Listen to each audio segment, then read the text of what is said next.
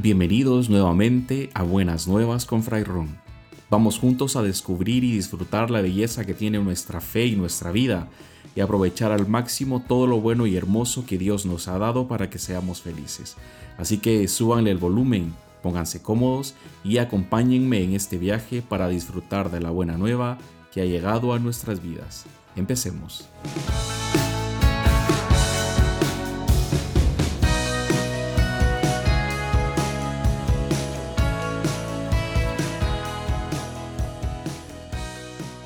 Hola a todos, muy buenos días, espero que se encuentren bien en esta semana y que puedan estar sintiendo la presencia de Dios que nos fortalece y nos acompaña en nuestras luchas diarias, porque recuerden que Él siempre está allí en el silencio de nuestros corazones, dando sentido a nuestra vida como un Padre lleno de amor que no solo nos ha dado el regalo de la vida, sino que la sostiene con su espíritu.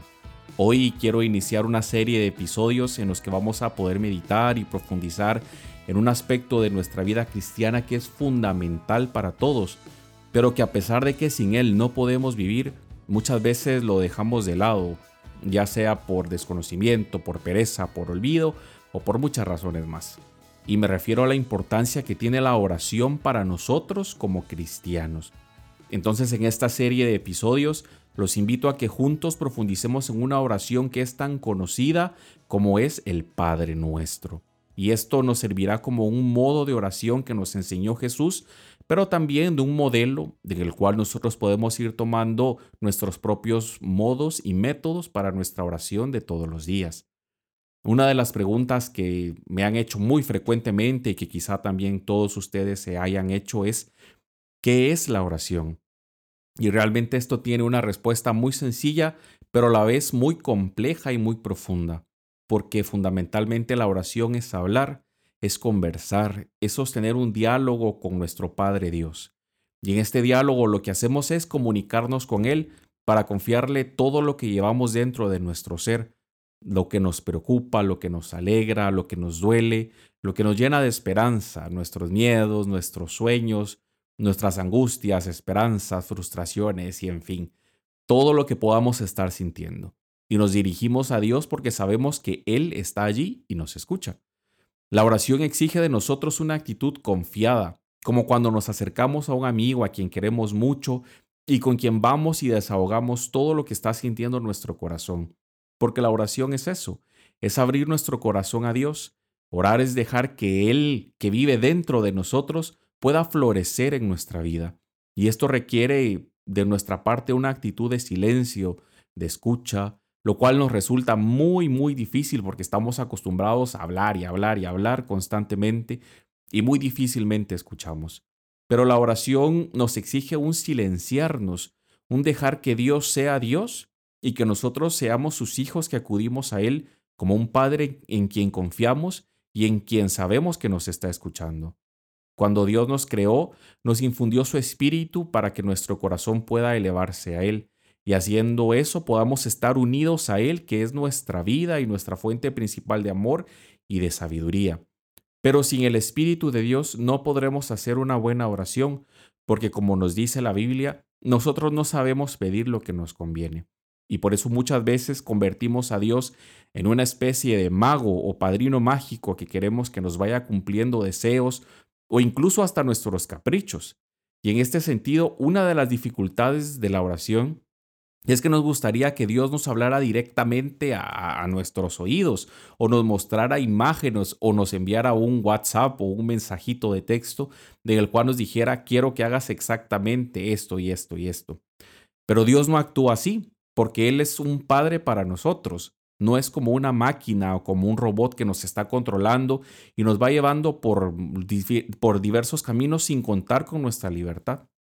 Y es que precisamente uno de los más grandes dones que Dios nos ha dado es nuestra libertad. Y Él siempre va a respetar ese don que nos ha dado para que nosotros podamos actuar y decidir por nosotros mismos.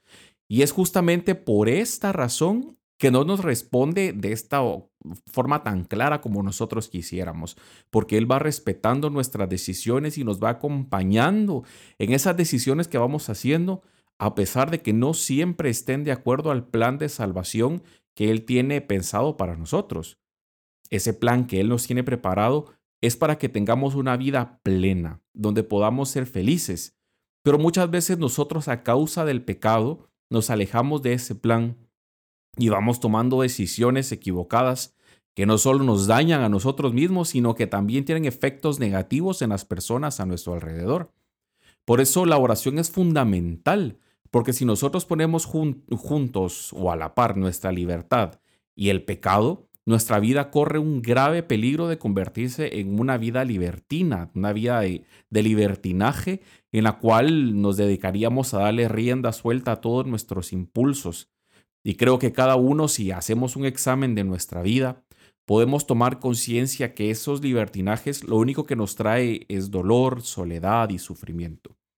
Pero si logramos conjugar nuestra libertad con la gracia que Dios nos da, nuestra vida se convertirá en fuente de muchísima más vida y también en fuente de plenitud para todos nosotros. Y podremos ir reencaminando nuestros pasos para ir llevando una vida que aunque seguramente seguirá teniendo cosas que no son difíciles de comprender, irá siendo iluminada cada vez más por la luz y la sabiduría de Dios. Y así poco a poco iremos encontrando sentido pleno a todo lo que vamos haciendo. Orar, hermanos, es dejar nuestra libertad en manos de Dios, pero este dejar en sus manos nunca podríamos comprenderlo como una disminución de, de nuestro ser, de nuestra persona, sino que es hacer todo lo que hagamos o digamos de acuerdo al plan que Él tiene preparado para nosotros. Muchas veces nos estamos castigando constantemente por cosas que pudimos haber hecho en el pasado, cosas que nos han marcado tan profundamente y que nos tienen amarrados o encadenados a situaciones que por más que querramos ya hoy es imposible deshacerlas. Y por eso Dios, Padre nuestro, quiere darnos una vida nueva, en la que, aunque no podamos borrar ese pasado, sí que podemos darle un nuevo significado y una nueva comprensión. Cuando dejamos que Dios vaya actuando en nuestra vida, Él nos dará su fuerza para que con valor enfrentemos nuestra vida, nuestras decisiones y vayamos haciendo cambios positivos. Esto es justamente la liberación que nos ofrece por medio de su Hijo Jesucristo.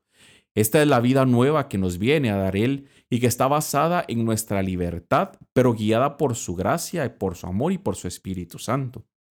Esto es lo que nuestro Padre Dios quiere para nosotros y justamente es esto lo que le pedimos cuando nos referimos a Él como Padre nuestro que estás en los cielos. Nos reconocemos en primer lugar como hijos suyos, como obra maestra y creación que Él ha pensado y que nos ha hecho únicos e irrepetibles en el mundo, pero también hijos porque en Jesucristo nos ha acogido a todos como hijos de la nueva alianza y la nueva vida que Jesús vino a inaugurar con su muerte, su resurrección y su ascensión a los cielos. Por eso le llamamos Padre, porque reconocemos que Él es la fuente de todas las cosas, que todo se debe a Él y que todo debe volver a Él. Reconocemos que, nuestro, que nosotros mismos nos debemos a Él y que, como decía San Agustín, nuestro corazón estará inquieto hasta que no descanse en Dios. También le reconocemos como Padre porque confiamos en que Él estará atento a nuestras necesidades y como Padre providente nos irá proveyendo de aquello que necesitamos y que nunca nos abandonará a pesar de lo difícil que nos podamos encontrar viviendo todos los días. Pero Dios, que es nuestro Padre, nos ama como hijos suyos que somos y por eso nuestra actitud debe corresponder como tal a esa paternidad que Él tiene sobre nosotros. En este sentido nos enseña Santo Tomás de Aquino que nosotros como hijos debemos honrarle por medio de una alabanza que brote no solo de los labios, sino sobre todo del corazón.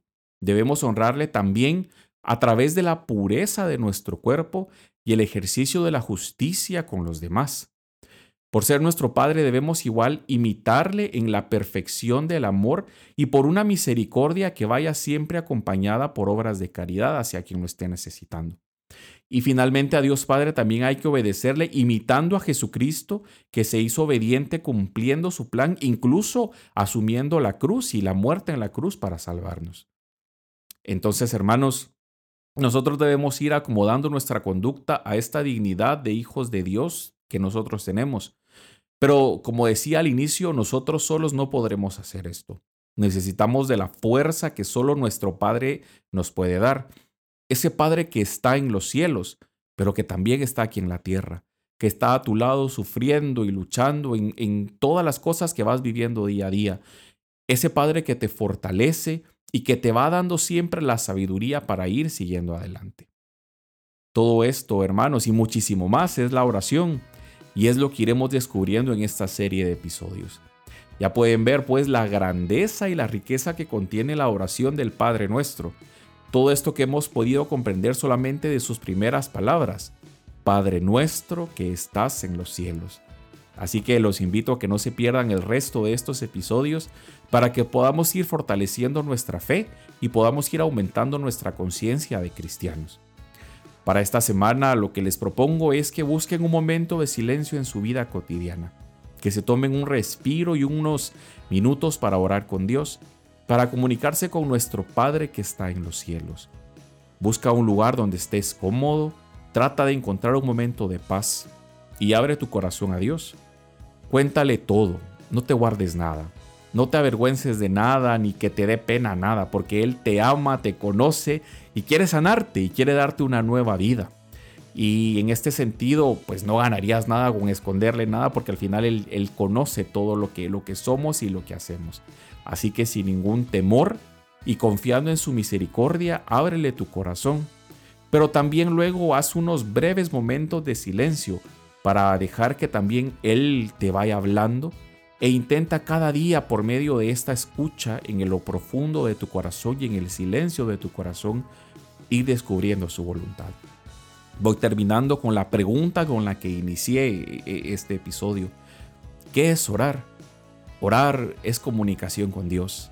Es unirnos a la fuente del amor y de la gracia que Dios es. Oren hermanos, oren sin cesar, oren sin desfallecer y oren principalmente confiando en que Dios nos escucha siempre y que Él no nos abandona. Me despido de ustedes y será hasta el próximo episodio en que volvamos a encontrarnos si Dios lo permite para seguir compartiendo estas buenas nuevas que han llegado a nuestras vidas. Que Dios les bendiga y hasta la próxima.